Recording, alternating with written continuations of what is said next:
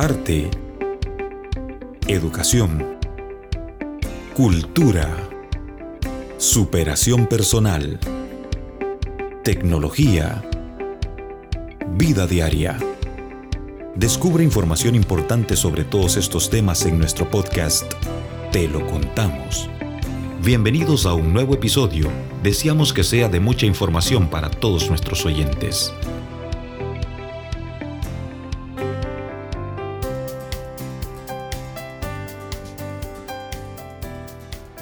Bienvenidos nuevamente a otro episodio de nuestro podcast Te lo contamos. Aquí seguimos conversando con Gustavo Larach.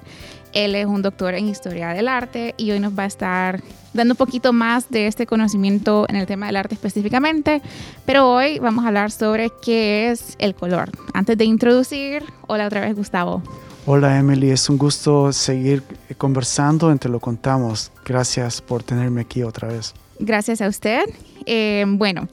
Sabemos que los colores afectan tanto nuestro estado de ánimo, vemos cómo se usan, por ejemplo, y se explotan en el tema de la mercadotecnia, la política, en muchos aspectos de nuestra vida diaria, en todos los aspectos de nuestra vida diaria. Hay hasta un estudio, o sea, está la psicología del color. Entonces sabemos que el tema del color es algo importante y es algo que inconscientemente nos rodea solo que lo aprendemos de chiquitos y de ahí se nos olvida, pero nuestra toma de decisiones está influido por los colores. Por ejemplo, nuestra personalidad también está influida por los colores. Entonces hoy vamos a indagar un poco en qué son los colores, qué es el color, cómo funciona y ya aplicados en el arte también qué puede significar el color para un artista. Entonces, Gustavo, yo quiero saber físicamente qué es un color. El color es un efecto de la luz en nuestro sistema óptico, en el nervio óptico prácticamente, ¿no? Entonces, la luz es una forma de energía, eh, son como fotones como que viajan y rebotan sobre las superficies y llegan hasta nuestros ojos y dependiendo de eh, a través de qué pasó, o sea, el pasar a través de la atmósfera, el incidir sobre una superficie y regresar, modifica la frecuencia de onda de la luz. Y entonces diferentes frecuencias de onda en la energía, que es la luz, eh, produce diferentes sensaciones eh, a partir de nuestro sistema óptico. Entonces, el, es súper interesante el color porque el color existe en nosotros. Afuera de nosotros no está el color, sino que es, una sensación que, nosotros mismos producimos a partir de ese estímulo de la longitud de onda en que estamos recibiendo la luz en nuestro sistema óptico. Entonces, esencialmente es, es una sensación y afecta como todo nuestro sistema nervioso.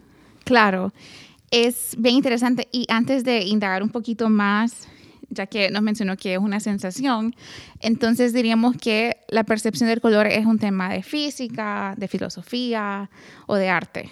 Digamos, eh, wow, es una pregunta súper interesante.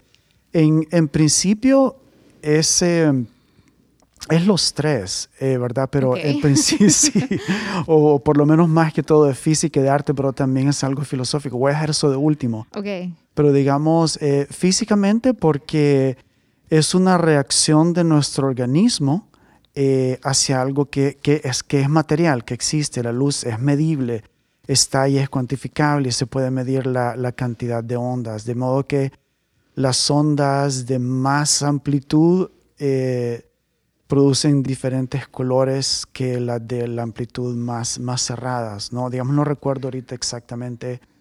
Creo que cuáles, cuáles son los cálidos, cuáles son los fríos, ¿no? Pero y em, la sensación que produce en nosotros es algo como bien primordial.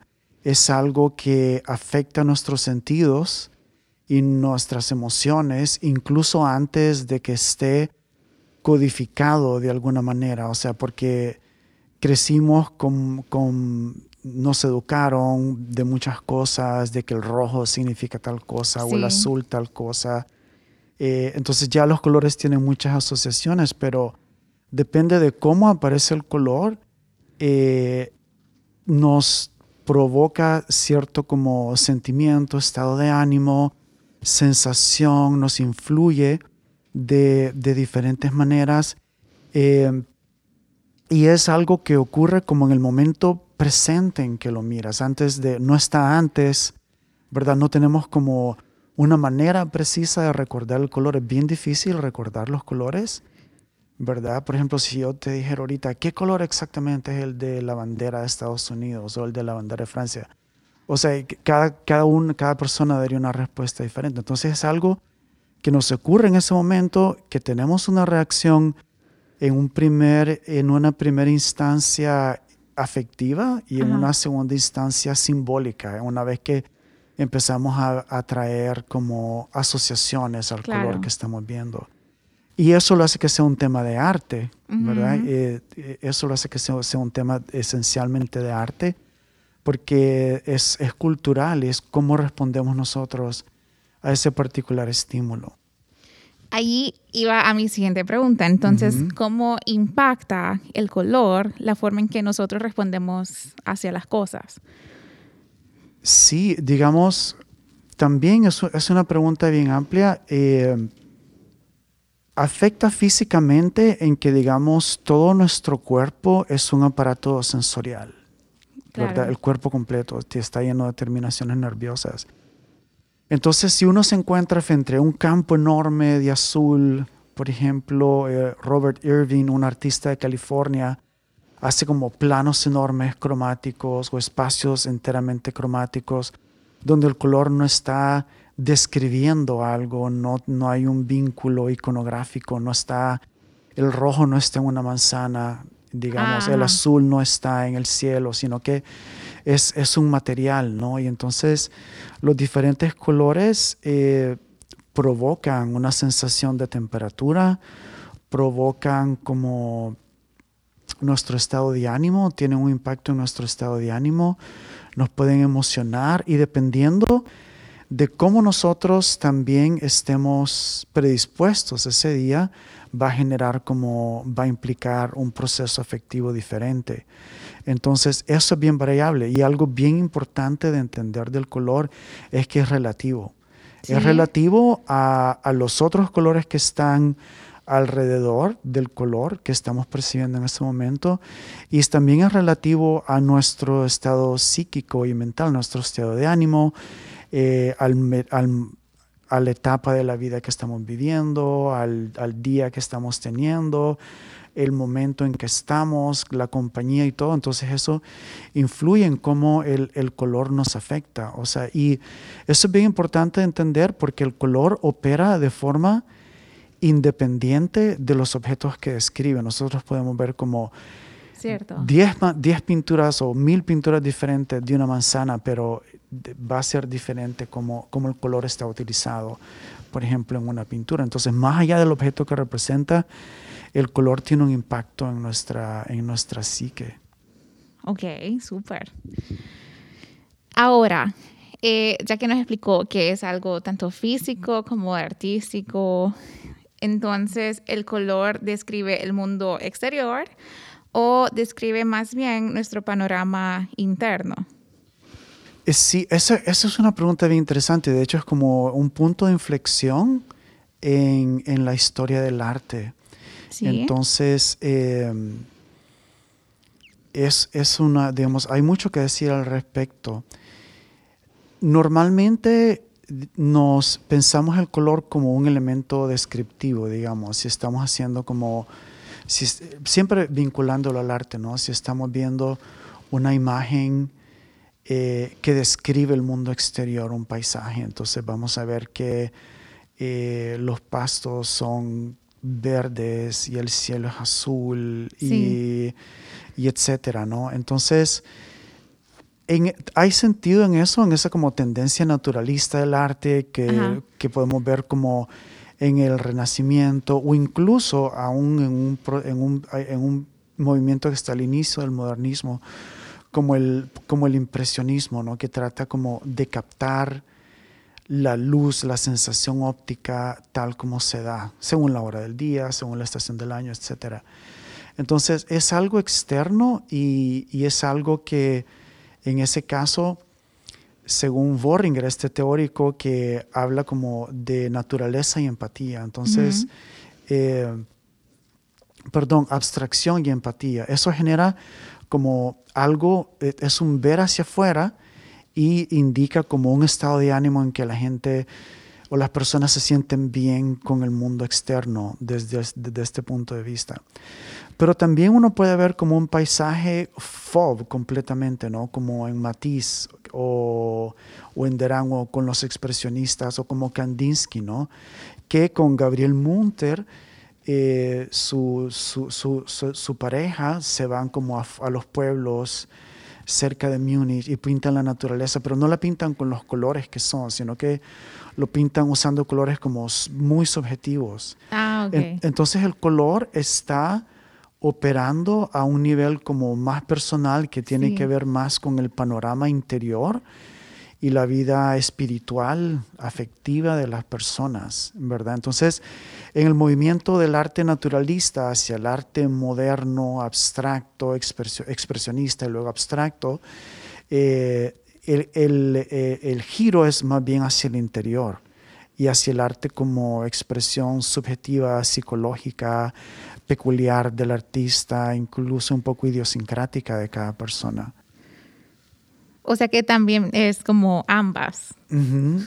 Puede ser ambas dependiendo de- del trabajo que esté haciendo el artista. Ahora, digamos, en el, en el arte contemporáneo, eh, no recuerdo el nombre ahora de este artista italiano que hace como columnas de rocas, que es bien interesante porque el arte antiguo, eh, la arquitectura antigua estaba hecho de piedras puestas una sobre otra. Sí. Y solo que la pinta cada una de un color diferente. Por ejemplo, hay siete, hay una columna de siete piedras y Sí. cada una de un color súper saturado.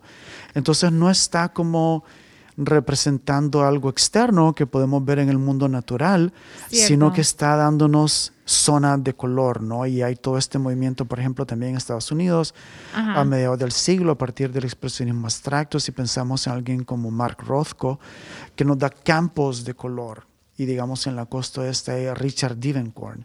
Eh, y en América Latina hay muchos artistas que hacen lo mismo también.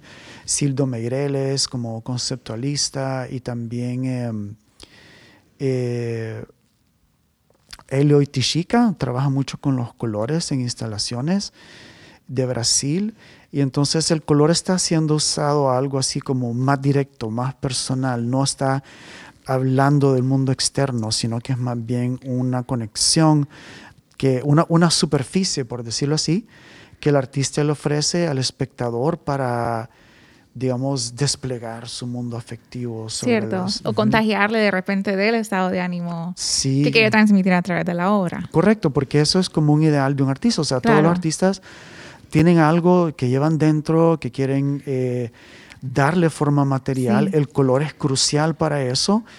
Y crear una conexión con las otras personas a través de esa superficie cromática es algo realmente maravilloso, es algo realmente maravilloso. Sí. Sí. Ahorita entramos un poquito a mi siguiente pregunta y también estábamos hablando ya de los artistas. Entonces, hablando de este tema de que los artistas quieren a veces transmitir algo que traen en el interno y no necesariamente replicar algo como es lo externo, ¿qué guía a un artista a la hora de querer escoger un color? Bueno, digamos, en ese sentido hay eh, toda una ciencia del color, ¿verdad? Hay, mucho conocimiento y, digamos, hay por lo menos eh, dos formas en que podemos pensarlo en este momento. Uno es la forma en que el color ha sido sis- sistematizado en el círculo cromático o en la rueda cromática que tiene eh, su historia, que es interesante de abordar también. Y también, eh, digamos, en, el, en los sistemas de, en, que se nos, en que aprendemos eso, cuando vamos a la universidad y estudiamos diseño y color, eh, se regresa mucho a los cursos formativos, al modelo que se creó en el Bauhaus, esta eh, maravillosa escuela de arte, diseño, arquitectura y, que había en, en, Alemania, justo antes, en el periodo de entreguerras, en Weimar y luego en Dessau. Y un, profe un profesor muy importante, por ejemplo, Paul Klee era profesor ahí, pero también eh, Iten. Entonces, se sistematiza el color en un círculo cromático y se nos enseña como los diferentes contrastes que hay entre ellos, contraste de temperatura, o como un color es más claro, como el naranja es más, más claro que el azul y el azul al mismo tiempo es más frío en relación al naranja o puede haber un naranja como más saturado y todo eso. Entonces, enriquecer la pintura con diversos contrastes. Eh, es, por ejemplo, algo que Leger, el artista francés, valoraba un montón. Y es la verdad, uno entre más, más contrastes tiene en una pintura, tiene más complejidad. Entonces, digamos, el círculo cromático se convierte como en un mapa conceptual que nos permite como crear contraste y armonía al mismo tiempo. Y para crear las armonías, digamos, hay, uno puede usar colores análogos. Entonces los colores que están juntos en el círculo cromático por naturaleza van a tener eh, armonía porque, digamos, el naranja está vinculado con el amarillo y el rojo porque está hecho de los dos. Entonces si haces un cuadro con amarillo, naranja y rojo, va a tener armonía. O puedes usar como los opuestos, puedes usar como naranja y azul, pero eh, mezclar tonos intermedios también. Y eso también puede generar contraste y armonía, que son como los dos principios fundamentales del arte. O puedes usar como un grupo de tres colores que están equidistantes en la rueda, como amarillo, rojo y azul, y los, son los que son los primarios. Mondrian los usó así, pero también Kandinsky, pero también puedes usar los secundarios o hacer como paletas de tres colores de intermedios. Entonces, eso guía como a, los artistas a buscar como el esquema general, como estrategia que va a tener en su composición de color. Porque una, una buena pintura es esencialmente como una buena composición en colores. Entonces sí hace falta ese como conocimiento del color para hacer una, una composición que tiene armonía al mismo tiempo que tiene contraste, porque si no hay contraste no hay nada que ver tampoco, ¿no? Cierto. Entonces, eso, entonces, esa es una forma. La otra forma es como enseñó un, un estudiante de ITEN, que era Joseph Albers, que se convirtió en un, como, un artista maravilloso. Por ejemplo, el Metropolitan tiene como cientos de obras que hizo Joseph Albers y hay como trabajo de él en, en muchos museos, en los museos más importantes del mundo. Y él lo que enseñó es que, lo que habíamos dicho antes, que el color es relativo. Entonces, lo que hay que ver es como la interacción de un color con otro. Y con eso regresamos al principio de que el color nunca es lo que vemos. Siempre es como una reacción relativa que, que, tiene que ver cómo se diferencia con lo que tiene al lado. Entonces es contextual, relacional. Y estudiar eso, digamos, cómo este color es ligeramente más oscuro que el otro, es ligeramente más frío que el otro. Y afinar y entrenar la vista de esa forma le permite a los artistas crear composiciones como muy sutiles y que van a atraer nuestra mirada porque nos van a hacer como reparar en esos como eh, contrastes y armonías sutiles dentro de una composición. Ok, entonces podemos decir que al seleccionar un color, el artista también tiene que pensar en cómo va a crear armonía en su obra. Sí, digamos. Es un proceso que va casi que de la mano. Sí, correctamente. Puede tener como, digamos, puede partir de una idea, de un esquema cromático, pero puede ser que al estar trabajando en la superficie de la obra se, se cambie. Sí. ¿Verdad? Y decida, no, lo voy a hacer de esta otra manera, y porque no es lo mismo pensar que ver. Sí. Entonces, ya ver, ese, ya estar en la pintura es un proceso visual y puede ir como descubriendo otras cosas que no había podido anticipar. Entonces el esquema cromático, tal como uno lo pudiera tomar del círculo cromático, valga la redundancia, es como una idea general, es una idea artística, una idea plástica, es súper válido y una obra puede empezar de ahí, aunque no tenga ninguna cosa que va a representar, ni un paisaje, ni un retrato, ni nada. Pero al momento de estarla trabajando o al momento de estarla trabajando, eh, el artista va a empezar a ver como las diferentes interacciones y cómo hay un diálogo o cierta resonancia. Eh, en el caso de Albers, digamos, esos contrastes bien sutiles generaban como una progresión hacia adentro del cuadro, como que si la vista fuese de la superficie hacia adentro, o como si eh, hubiera este movimiento sugerido por las gradaciones cromáticas desde el fondo del cuadro hacia adelante, o a través de la superficie del cuadro. Entonces, eh, eso es bien interesante, de repente es un lenguaje artístico más universal que alude a, espectadores como de cualquier parte del mundo, ¿no? Y no quiere decir que no se pueda como aplicar a, lo local, ¿no? Claro. Sí, después vamos a hablar cuáles son esos tips ya para los que nos están escuchando para lograr esa armonía en una obra. Pero entonces queremos saber eh, cómo, porque ya sabemos que antes usted nos explicaba, por ejemplo, en el, tema, pasado del óleo, que ahora uno solo compra la pintura y le aplica el color. Pero entonces antes tenían que usar otros métodos para sacar el color, ¿verdad? O sea, años atrás. Entonces, ¿cómo ha evolucionado, sabiendo eso, el conocimiento del color en el que hoy se apoyan los artistas? Digamos, para, para el momento contemporáneo, sería interesante como pensar en una genealogía, digamos, si nos ubicamos en relación a la definición que dimos del color como algo físico que al mismo tiempo crea una sensación nerviosa, por llamarlo así, ¿verdad? Óptica que, que esté en nosotros.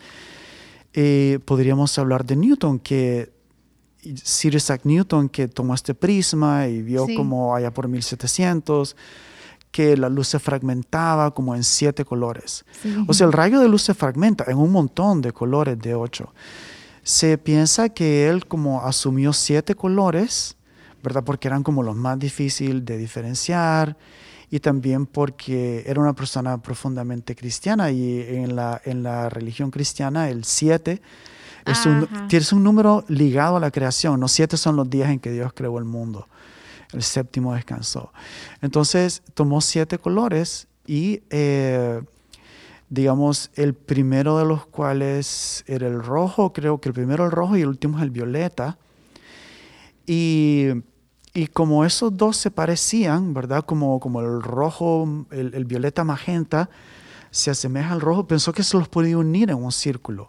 Hizo un diagrama con estos siete colores y eh, le dio como más espacio en el diagrama al color que más se miraba en el espectro y lo hizo con anotaciones científicas.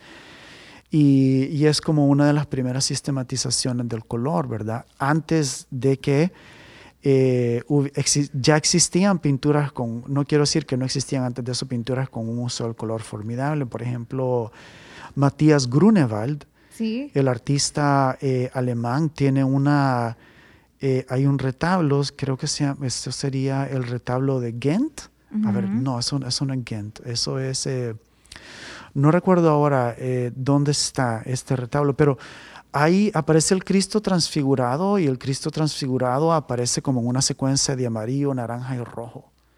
Oh, okay. Entonces usa, es como que ya está ese conocimiento del color ahí, es, ya, antes de, de, que hubiera una teoría del color en los renacentistas y todo. No quiero decir que no estaba antes, ¿no? Pero digamos, luego de Newton, en el siglo XIX, eh, el poeta romántico Goethe, el poeta alemán, viene y, toma y hace un círculo donde aparecen seis colores en vez de siete. Ese es como un aspecto. Y en vez de, ¿qué permite esto? Permite como poner un color frente al otro. Por ejemplo, el azul frente al naranja. Opuestamente en el círculo y le da la misma proporción. Ya es como una idea, más que una como estructuración científica de cómo está descompuesta la luz, digamos, en colores a través de la refracción. Ajá, es una guía para usar como punto de partida. Ajá, entonces sí, permite eh, oponer complementario con complementario, digamos, naranja con azul, rojo con verde, etcétera. Y lo interesante es que él siendo poeta, en vez de escribir los nombres de los colores, está haciendo como un mapa visual de los colores y escribe como sustantivos y adjetivos como bueno o alegre eh, o, hay colores menos que son los fríos y colores más. Y esto influye, por ejemplo, a Joseph William Mallord Turner, el artista romántico inglés, que hace elaboraciones y da conferencias en la academia, en Londres, en base a eso. Y conocemos, a veces se habla de sus pinturas de los 1830s y 40s como proto-impresionistas por la saturación del color en sus escenas marítimas y eso. Y esa ya es la época en que aparece la pintura en tubos de aluminio que uno aprieta y sale como el gusanito, como que si fuera pasta de diente. ¿no? Es en ese momento en que aparece.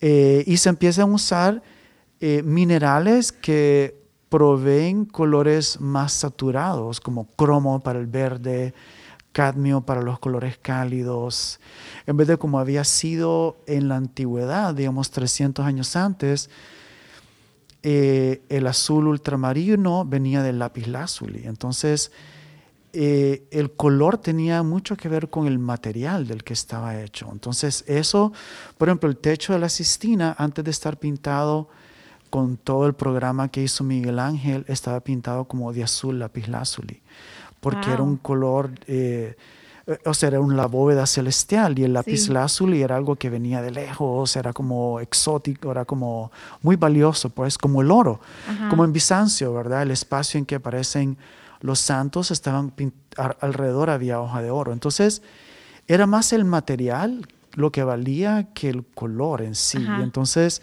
es en, como en el periodo moderno en que el color se convierte como eh, e, en esto como elemento eh, fundamentado en el conocimiento científico y un pintor postimpresionista como eh, los impresionistas usan ya ese conocimiento para crear el efecto óptico. Se miran los pasajes, por ejemplo, de Monet. Sí. Y luego artistas post o neoimpresionistas como Georges Seurat usan el conocimiento científico eh, a través de todos los puntitos de su puntillismo en vez de mezclar el color en una zona donde la percepción es como rojo, eh, violeta, rojizo, pone un montón de puntitos de azul y puntitos de rojo y puntitos de naranja y todo en proporción para que la mezcla sea óptica y se haga en el ojo. Entonces es una idea de usar la teoría del color a beneficio del público, ¿no? Claro. Y todo esto... De que si se acerca o si se aleja, ¿cuál va a ser la, la impresión? claro, digamos, si lo miramos de cerca, vemos un montón de puntitos de, de, diversos colores que no están mezclados. Y si lo vemos de lejos, vemos como la sensación óptica de todos esos colores. Y todo eso tiene todo un desarrollo que va como por los expresionistas hasta llegar al op art y, y, y el arte contemporáneo también. O sea, aunque el arte contemporáneo es otro mundo un poco, ¿no? A partir de entonces, eh, pero tiene todo ese desarrollo y es súper interesante eh, conocerlo. Sí. Gustavo, ahora como, ya para finalizar con esta pregunta, como espectadores, cuando nos encontramos en una exposición o vamos a un museo, ¿de dónde partimos para interpretar qué significan los colores? O sea, ¿cómo podemos empezar a entender el significado de una obra, interactuar con ella, a partir de comprender los colores? ¿Cuál sería como el one, two, three? bueno, digamos así a nivel de pasos, yo diría como en primera instancia, solo ver. Ok. Sin pensar, ni usar palabras. Y solo como tratar de, entrar en un silencio, como quien dice, como en comunión con el cuadro. Let it eh, flow. Y let it flow. Ajá. Y ver como qué, qué, ¿Qué hace esto para mí? O sea, ¿cómo me afecta? ¿Qué me hace sentir? Eh, sin tratar de darle nombre a nada. Eh, y a partir de esa emoción que cree en mí, entonces yo puedo suplementar sobre la imagen mi lectura.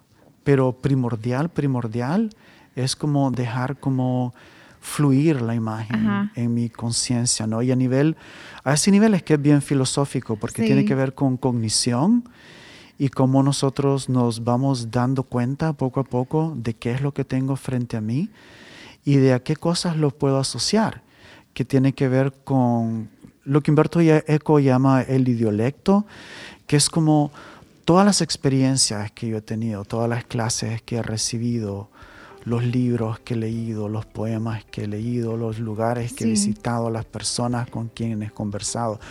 los vinos que he probado, las frutas que he probado, y toda esa historia de todas mis experiencias pueden entrar en juego en ese momento si yo le doy el tiempo y lo permito y lo disfruto y lo saboreo. Entonces, y, yo construyo de esa manera como mi lectura, que no va a ser necesariamente fácil de poner en palabras, pero no es tampoco crucial que lo pongamos en palabras, porque el arte es visual fundamentalmente. Que es cierto. Muy buen tip. Hay que hacer esa práctica pronto. Sí, exactamente. Hay que ver simplemente y ver qué pasa. Ok, muchísimas gracias Gustavo, disfruté muchísimo esta conversación y la anterior con usted sobre lo que es el óleo y también qué es el color.